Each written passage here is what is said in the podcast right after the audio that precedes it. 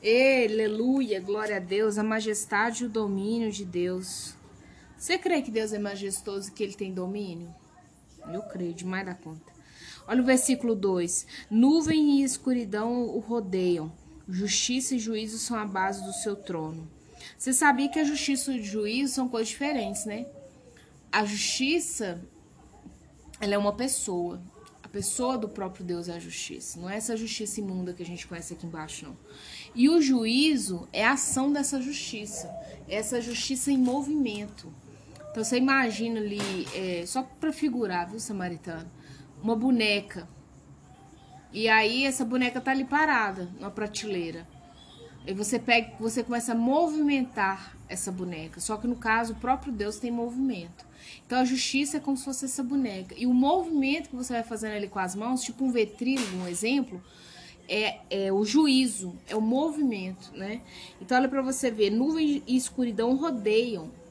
Nuvem e escuridão rodeia Deus, Deus é o sol da justiça. Você acha mesmo que o pecado não chega lá em cima? Você acha mesmo que Deus não sabe as barbáries, a pedofilia, sabe? O sacrifício do ser humano, esse povo roubando aí sem limite. Você acha mesmo que nada disso chega lá em cima? Isso para Deus é escuridão. Para Deus é sujeira.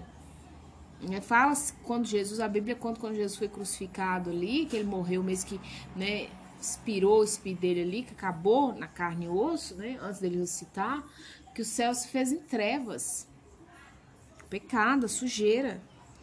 Então, versículo 3, ó, então justiça e juízo são a base do seu trono. Ele, a própria justiça e a ação desse ato de fazer justiça aqui, né, o juízo, são a base do trono de Deus.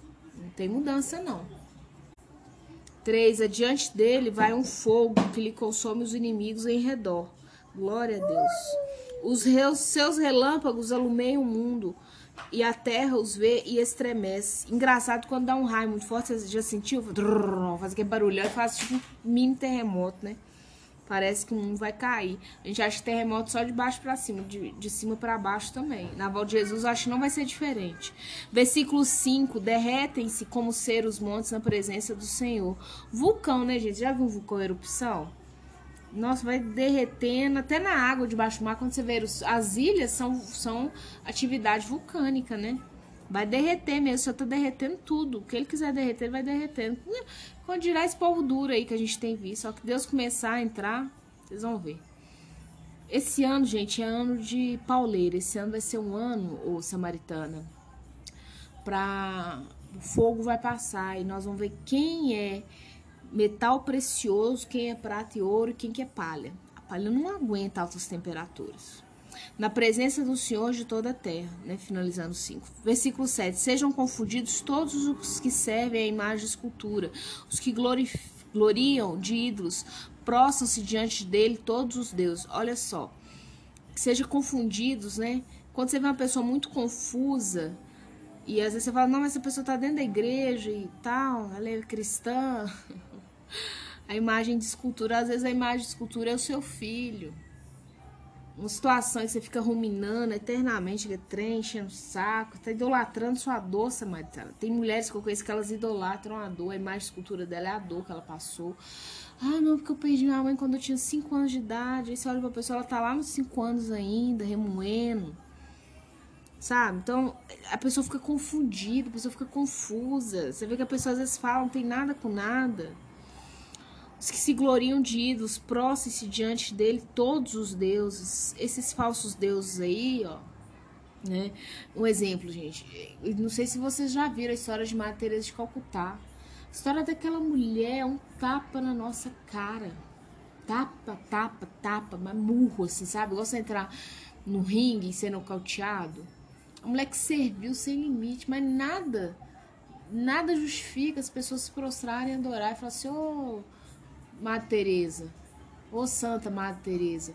Gente, é muito mais fácil você pegar o exemplo bom que essa mulher deu e tentar seguir.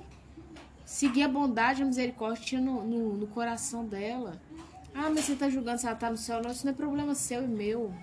Você não sabe a vida dela com o Senhor, a intimidade dela com o Senhor. Eu tô só te falando que não é porque a pessoa tem uma vida extraordinária, faz sentido você idolatrar aquela pessoa. Entendeu? Então não tem nada, isso é tudo, esses deuses aí, eu chamo a Matéria de Calcutá de um deus. Ela, ela vai se prostrar diante do Senhor, porque Deus é Deus. Eu posso dar ela o nome de Deus aqui embaixo na terra, mas ela vai se prostrar, com um exemplo, né? É, versículo 9: Pois tu, Senhor, és altíssimo sobre toda a terra, tu és sobremodo elevado acima de todos os deuses. Novamente, quem tá lá no alto, gente, altíssimo vem de alto. Quem tá lá no alto é ele.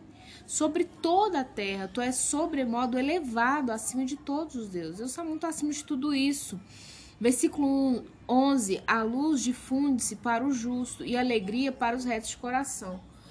A difusão, gente, é é tipo o raio de sol que ele vai tomando conta. Né? Então você começa ali o sol a raiar. Aquela luz ali é uma luz difusa, ela vai indo e ela vai penetrando, né? Para o justo. Então a luz do Senhor, ela vai ser penetrante na sua vida. Ela vai alcançar a sua vida. Mesmo que hoje você existem vários tipos de luz, sabe, Samaritana? Hoje eu estava conversando com uma amiga. Você tem, um exemplo, a luz um palito de fósforo a luz de uma vela, a luz da aurora, que é o sol de meio-dia, você tem a luz artificial, que é uma, uma lâmpada acesa na sua casa. Que luz é? O Senhor o sabe. Qual, em qual patamar de luz você está? O que você não pode é ficar sem a luz de Cristo na sua vida. Às vezes você está tantas trevas, em tantas trevas, que você consegue ser só um palito de fósforo aceso. Mas se é o Senhor que te sustenta, em breve o sol da justiça vai raiar na sua vida, amada. Não desista, persevera. Persevera. Luz é luz. Luz em meio às trevas pode ser o palito de fósforo ou a luz meio-dia, é luz. Entenda isso. A, lum, a lumiciência dela, tem até uma matéria que chama. É, Ai, esqueci o nome, amada. Mas uma matéria dentro da engenharia elétrica que você estuda ambientes e a luz para aqueles ambientes. Indiferente do ambiente da luz que, que você estude, é, a luz sempre é luz. A luz, um palito de fósforo, não vai deixar de ser luz que o outro tem, né? Como se diz assim, a LED de última geração, de última potência. Não, é luz. E Deus sabe porque hoje você é só um palito de fósforo. E amanhã ele pode te transformar no sol, que vai penetrar, difundir a vida de outras pessoas também, na vida de outras pessoas. E alegria para os retos de coração. Quem é reto de coração, gente, ele pode ver o caos ao redor dele. Deixa eu te contar um segredo. Não quer dizer que você não vai ver o caos, você não vai passar por ele. Mas a alegria do Senhor é a nossa força. A alegria do Senhor é a nossa força. Neemias fala isso, Jeremias fala isso. Sabe, lá em Lamentações, se não for a alegria do Senhor, a gente não vai para frente. Então, que você tenha esse entendimento, principalmente sobre a luz. Forte abraço.